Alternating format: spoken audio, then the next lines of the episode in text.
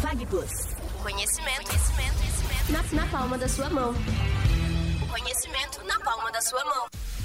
Que acompanhava o relator. Advém da justiça laboral. Que julga improcedentes. Do plenário do Supremo Tribunal Federal. Começa agora o NPJ News.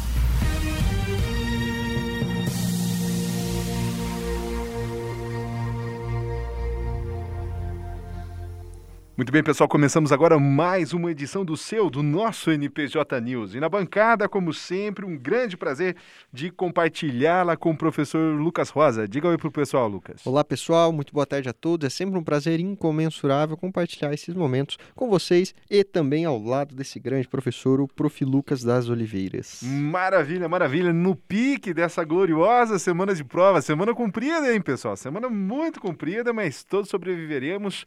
Graças a Deus, graças a Deus. Então, vamos lá. Nossa primeira pauta da semana fala sobre controle judicial, sobre interpretação de normas regimentais legislativas e a sua possibilidade. Então, o que, que acontece aqui, pessoal? Vamos ao contexto, né? Nós temos as casas legislativas, que são aquelas que produzem as leis. Congresso Nacional, no âmbito federal, que é composto pela Câmara dos Deputados e Senado Federal, a, Assembleia Legislativa no âmbito estadual, a Câmara Legislativa no âmbito do Distrito Federal e ainda a Câmara de Vereadores no âmbito municipal. Cada uma dessas casas deve observar necessariamente a Constituição, que estabelece procedimentos legislativos. E para ser mais específico aqui, esse, essa parte do, do, do, procedimento legislativo está regulamentada no artigo 59 até o artigo 69 da Constituição. Então, nós temos 11 artigos, né, incluindo o primeiro, que regulamentam aqui o processo legislativo. No entanto, essas regrinhas elas não são suficientes para dizer como as leis são feitas, né, para passar toda aquela receitinha de como as normas são produzidas. E aí, para suprir essa, essas lacunas que a Constituição não regulamentou, cada casa legislativa que eu mencionei no início dessa fala pode editar normas internas, de acordo com o seu regimento interno, que é a lei que controla o funcionamento das respectivas casas. E aí, nesse contexto a, é, das normas regimentais, o STF foi instado a se manifestar aqui sobre a possibilidade de que judicialmente sejam reavaliadas, revistas as decisões tomadas pelos órgãos legislativos em relação à aplicação das próprias normas regimentais. Ou seja, então vamos supor lá, por exemplo, o Senado Federal veio e tomou uma decisão na tramitação de uma lei, beleza? Com base no regimento interno. Essa decisão, ela pode ser revista pelo Poder Judiciário, professor Lucas? Esse ponto é extremamente importante. Nesse contexto, nós temos que lembrar também da separação das, dos poderes, da separação das funções que compõem o Estado. Lembrando lá, como muito bem colocou o prof. Lucas, o legislativo tem suas funções típicas de criar normas jurídicas, o judiciário de julgar os conflitos de, pretensão, de pretensões, os casos concretos, e a função executiva de executar ali os planos governamentais, executar a aplicação da lei, enfim, aquelas funções afetas ao executivo. E nesse contexto todo, nós temos que entender quais são as funções típicas e atípicas de cada uma dessas funções do Estado e o judiciário não poderá, o judiciário não poderá analisar a constitucionalidade ou não, essa é a primeira premissa que se coloca aqui, das regras internas da função legislativa quando não houver ofensa à Constituição Federal. Isto é, existindo uma ofensa ao texto constitucional, poderá a função judiciária analisar a constitucionalidade. Contudo, caso não haja ofensa ao texto constitucional, o judiciário não poderá aplicar ali no controle de constitucionalidade as regras constitucionais, porque não houve uma ofensa direta à Constituição. Beleza, então ofendendo o regimento interno sem ofender a Constituição, não é possível o controle, a revisão da decisão tomada pelo órgão legislativo pelo Poder Judiciário. É isso? É isso, prof. Maravilha. Então, atenção, você que está fazendo concurso, você que está se preparando, isso pode estar no seu edital, ou eventualmente você vai se preparar para a próxima OAB, ou talvez você vai se preparar para a prova do quarto período de organização do Estado. Já foi a do bimestre, mas tem mais uma, talvez, talvez. Talvez tenha mais uma, né? Estamos na torcida aqui para que ninguém daquela querida turma pegue exame, mas pode ser. Olha só, aconteceu agora, recurso extraordinário 1297-884, tá? É o tema número 1120. Eu vou ler a tese aqui para vocês para ver como que ficou. Em respeito ao princípio da separação dos poderes previsto no artigo 2 da Constituição Federal, quando não caracterizado desrespeito às normas constitucionais pertinentes ao processo legislativo, é defeso, no sentido de é proibido ao Poder Judiciário exercer o controle jurisdicional em relação à interpretação no sentido e do alcance de normas meramente regimentais das casas legislativas, por se tratar de matéria interna corporis, ou seja, não é assunto, não é de interesse do Poder Judiciário, o Judiciário não é legítimo para reavaliar essa decisão quanto ao seu mérito, se não houver ofensa direta ao texto constitucional. E aqui teve uma jogada interessante, né, professor? Só para a gente arrematar essa primeira pauta, essa tese foi levantada por um criminalista, era um caso que envolvia direito penal, como que isso se adequou à estratégia? E, e falo isso por quê? Para que os nossos ouvintes fiquem atentos para ver como que o direito ele é sistêmico, ele precisa ser integrado, né, qualificado. Não adianta só você gostar de direito penal e ficar lendo lá o manual só de direito penal se você não lê direito constitucional. Aqui a gente está falando sobre processo legislativo e a tese só teve êxito a partir também dos conhecimentos da parte da Constituição, integrados, claro, aqui a parte do direito penal. O que, que aconteceu nessa parte penal, professor? Muito bem, muito bem. O direito constitucional é, como todos nós aqui sabemos, é o, o principal ramo da ciência jurídica, inclusive lá, lembrando daquela pirâmide kelseniana, ou pirâmide de Kelsen, que a Constituição Federal está no topo, está no centro de todo o ordenamento jurídico. E nesse contexto, o advogado que exercia a defesa técnica do jurisdicionado, do acusado naquele processo, entendeu que houve um equívoco procedimental no momento em que alterou-se o inciso 1 do parágrafo 2 do artigo 157 do Código Penal Brasileiro. Lembrando lá a regra: o 157 é aquela subtração condicionada ou com lesão grave ameaça à pessoa, e o 155 é só o furto, quando não tem lesão ou grave ameaça à pessoa. E o inciso 1, parágrafo 2 do 157 do Código Penal Brasileiro definiu uma causa de aumento de pena quando utiliza uma faca, algum tipo de arma naquele contexto ali para praticar o crime. E antes da Lei 13.654 de 2018, que alterou o inciso 1 do parágrafo 2 do artigo 157, o aumento era na fração de um terço até a metade. E, em um segundo momento, foi instituída uma outra lei que gerava o aumento de dois terços na pena do crime de roubo. Ou seja, essa segunda regra era prejudicial ao jurisdicionado. E esse ponto é bem importante, tem que retomar aqueles aspectos lá de dosimetria da pena. Quando nós estamos falando de aumento ou diminuição de pena, devemos analisar a terceira fase do cálculo dosimétrico. Então, essa discussão de constitucionalidade ou não da lei deflagraria efeitos diretos e imediatos na sanção estatal, na quantidade de pena na terceira fase da dosimetria que poderia então ser ali na fração de um terço até metade ou na fração de dois terços. Assim, utilizando-se a fração menor, a pena seria menor também ao jurisdicionado. Então vejam só a complexidade do assunto e também a importância dos que gostam da ciência penal, do direito penal, também aqui se aproximarem, entenderem os procedimentos de criação de leis, os procedimentos relacionados à constitucionalidade das leis, porque poderão utilizar esse conhecimento técnico do direito constitucional nas defesas de natureza criminal. É isso aí, professor. Maravilha, professor. Excelente. Então, direito é um todo, um todo orgânico e necessariamente profissional da área jurídica precisa estar preparado para todos esses debates, né?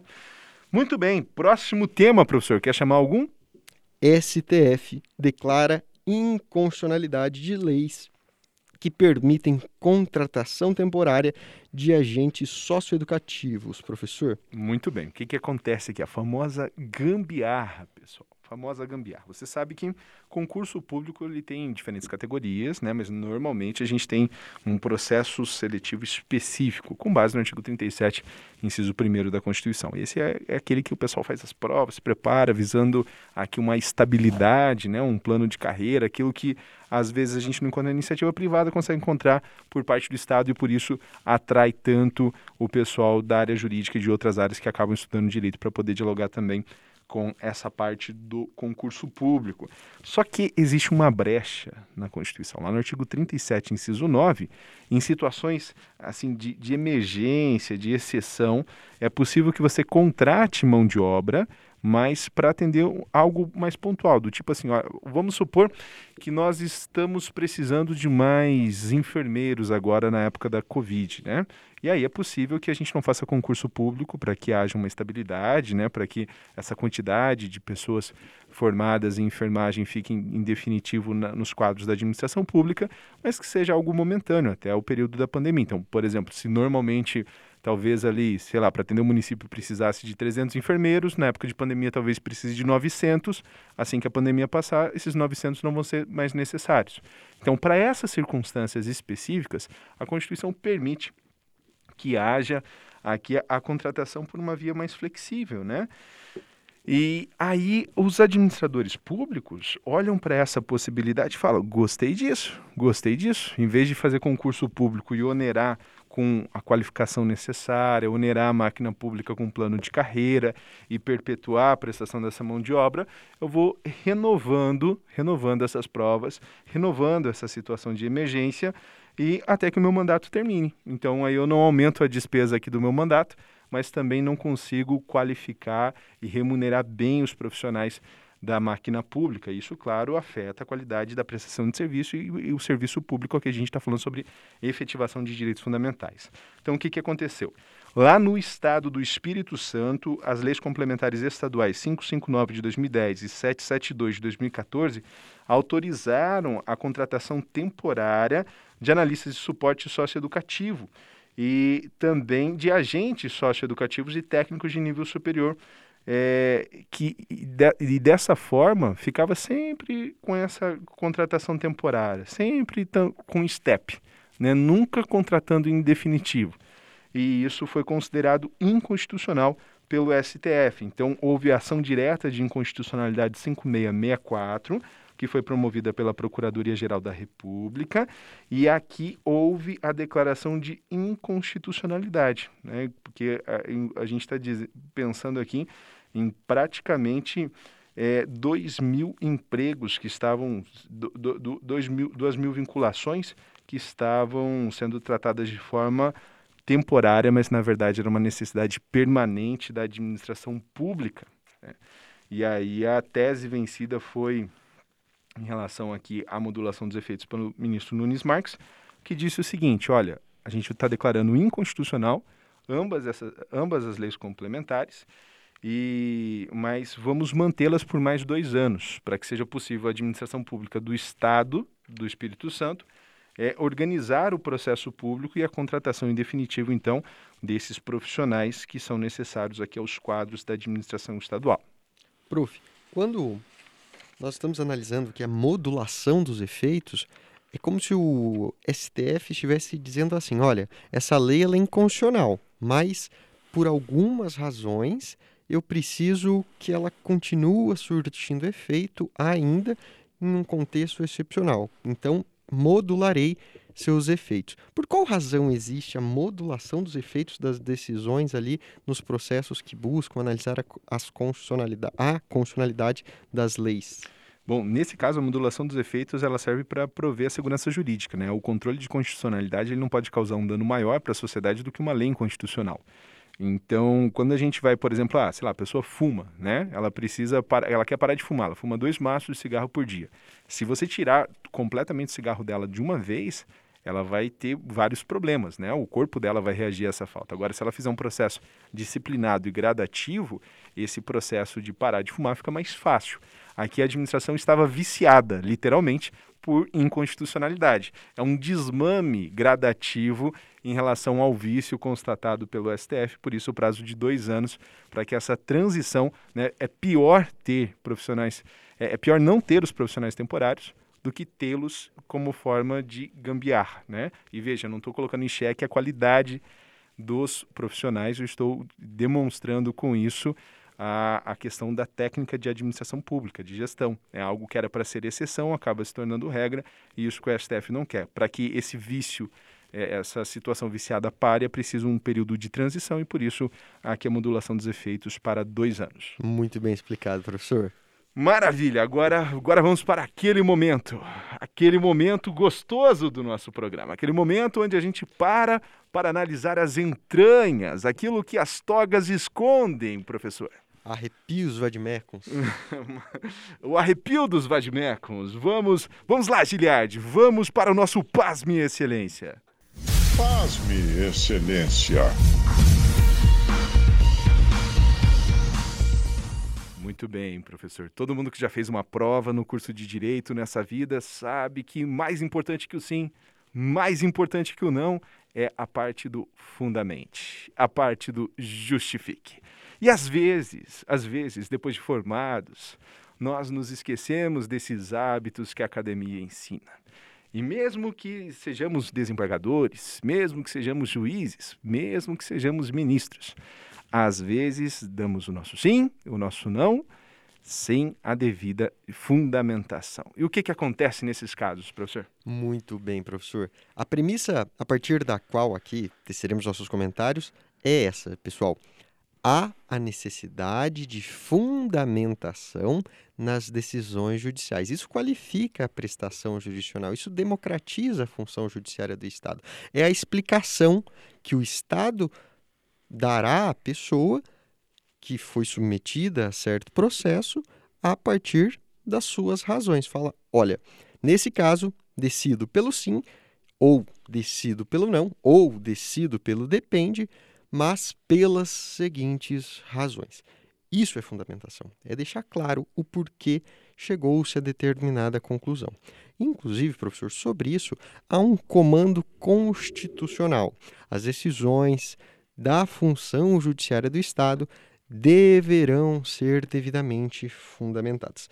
E nesse contexto todo, nós teceremos alguns comentários quanto às consequências jurídicas, quanto aos reflexos decorrentes das decisões que não foram devidamente fundamentadas e, como consequência, foram alteradas, anuladas pelo Supremo, pelo Supremo, especialmente no recorte temático de habeas corpus, professor. Maravilha, maravilha. E aqui, pessoal, a Constituição então fala, artigo 93, inciso 9, é nula a decisão se não for fundamentada. E, de forma complementar ao artigo 93, inciso 9 da Constituição, nós temos o artigo 489, parágrafo 1 e seus seis preciosos incisos. Eles são uma pérola, uma preciosidade que nós temos no nosso ordenamento jurídico, porque eles impedem a, o arbítrio. Né? Todo, todo mundo que assistiu o Castelo Ratimbum tinha aquele quadro do Zequinha, que era criança, ele ficava perguntando, mas por quê? E por quê? E por quê? Sabe o que é o Zequinha? O Zequinha é o espírito da democracia. O Zequinha é o accountability do Poder Judiciário. Ele é o grilo falante que impede que o magistrado, no momento da sua decisão, faça daquele espaço a concretização das próprias razões, dos próprios anseios e lembre que ele está ali a serviço da sociedade, uma sociedade que tem um direito constituído e que, por vezes, pode ser sim diferente da consciência do magistrado. E o magistrado não vai aplicar a sua consciência, ele vai aplicar o direito, porque é para isso que ele está sendo pago. Ele não é nenhuma espécie de rei Salomão que, naquele contexto, vai fazer um exercício de sabedoria. Não, é só para aplicar o direito. Né? Não o direito que ele acha que deveria ser, mas o direito que de fato é constituído e construído. E a decisão judicial ela serve justamente para isso, para que a gente tenha nas nossas manifestações o direito que é construído socialmente e não o direito da vontade dos juízes. A decisão não é, não é um ato de vontade, é uma construção intersubjetiva que envolve, então, toda uma comunidade. E aí nós temos aqui que a decisão mal fundamentada é o principal motivo de concessão de HCs no Supremo Tribunal Federal. É justamente a defasagem dos magistrados em relação a essa condição da fundamentação, a violação àquilo que é uma decisão fundamentada, que acaba concedendo, então, habeas corpus, se reverte em arbítrio, e o remédio constitucional para isso, quando envolve a referência ao direito de ir é justamente o habeas corpus. E aí nós temos aqui um ranking, professor. Você já viu isso? E esse assunto é bem legal. Sobre o ranking, a importância dos estudos. Entender, evidentemente, em um primeiro momento, os fundamentos teóricos, os recortes históricos de determinados institutos, de, de determinados órgãos da função do judiciário, das outras funções do Estado, mas também os resultados práticos. Aí a importância da pesquisa empírica, professor, porque a partir da pesquisa empírica consegue, nesse caso, deixar muito claro, com uma luminosidade solar, a importância da fundamentação, sob pena de ser declarada aquela decisão nula por ausência de um de seus requisitos ali indispensáveis, que é a fundamentação. E nesse caso, houve ali a parametrização com diversos dados, com lapsos temporais, para deixar aqui aos estudiosos da, da ciência penal e também aos estudiosos ali do direito constitucional muito mais palpável as informações. Então, olha, nós precisamos estudar esse assunto porque é algo que deflagra efeitos na sociedade e, sobretudo, no direito de liberdade dos, ser humano, dos seres humanos. Então é muito importante também essas, essas informações, enfim, que foram organizadas nessa pesquisa, porque deixa ali bem constatada a pertinência e a relevância desse assunto. Prof. Muito bem. Antes de falar o nosso ranking, então, só para destacar, os autores da pesquisa são os assessores dos próprios ministros do STF, Gustavo Mascarenhas, Vinícius Vasconcelos, Caio Salles e Áquila Duarte.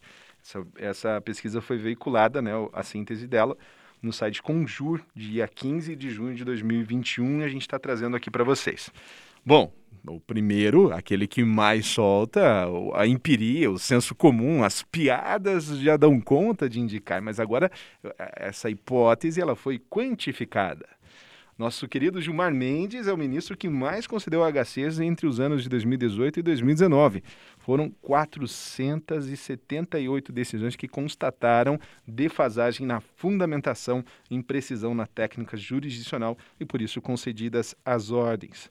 Na sequência vem Ricardo Lewandowski com 267 e o ministro Edson Fachin com 248 concessões. Quem que está na outra ponta da tabela, professor? Legal. O ministro Luiz Fux com tão somente oito decisões, professor. Oito decisões. E depois, na segunda posição, na ponta de baixo da tabela? A ministra Rosa Weber com 15 decisões e por fim, o ministro Dias Toffoli com 35 decisões. Maravilha, de centenas a dezenas, hein? Tem, a gente tem que achar um jeito de padronizar isso. O desvio padrão está muito alto, tanto para cima quanto para baixo. Aí talvez. É um desafio que a gente tem. O estudo do grupo aqui que analisa os precedentes penais me parece que é bastante importante nesse sentido, né? Para que os próprios ministros possam levar a sério os próprios precedentes da corte. Isso é isso, professor. Maravilha. Hora dos abraços, hora fofinha. Um grande abraço, um fraterno abraço a todos os acadêmicos que estão nesse contexto de avaliação. Eu costumo sempre falar com eles, prof, olha, é, vocês estão no momento de avaliação. Avaliar aqui as ações deste semestre. Então, desejo aí a todos que consigam aplicar seus conhecimentos adquiridos nesse semestre nas avaliações e já me antecipo aqui desejando igualmente boas férias a todos, que eu tenho certeza absoluta e convicção plena que passarão direto, professor. Maravilha. Mar- Eles passarão, nós passarinho, né, professor? Vamos lá. O... Deixar meus abraços aqui para o pessoal do terceiro período, a turma das Marias. A turma das Marias, a RAI também do primeiro período ali de História do Direito, o pessoal que vai fazer a prova hoje. Um grande abraço. Espero que quando vocês ouvirem isso, vocês não estejam ah, com sentimentos ruins, né? Esse, negócio ruim, semana de prova, fica lembrando o professor, da mãe do professor, onde ela trabalha. Deus o livre. Deus. Não vamos fazer isso não, né? É, Vamos fiquem terminar calmos, bem, vamos fiquem terminar bem. Maravilha, pessoal. Um grande abraço para vocês e a gente se vê na semana que vem nesse mesmo podcast. Até mais. Valeu, até mais. Vagplus. O conhecimento, conhecimento, conhecimento na, na palma da sua mão. O conhecimento na palma da sua mão.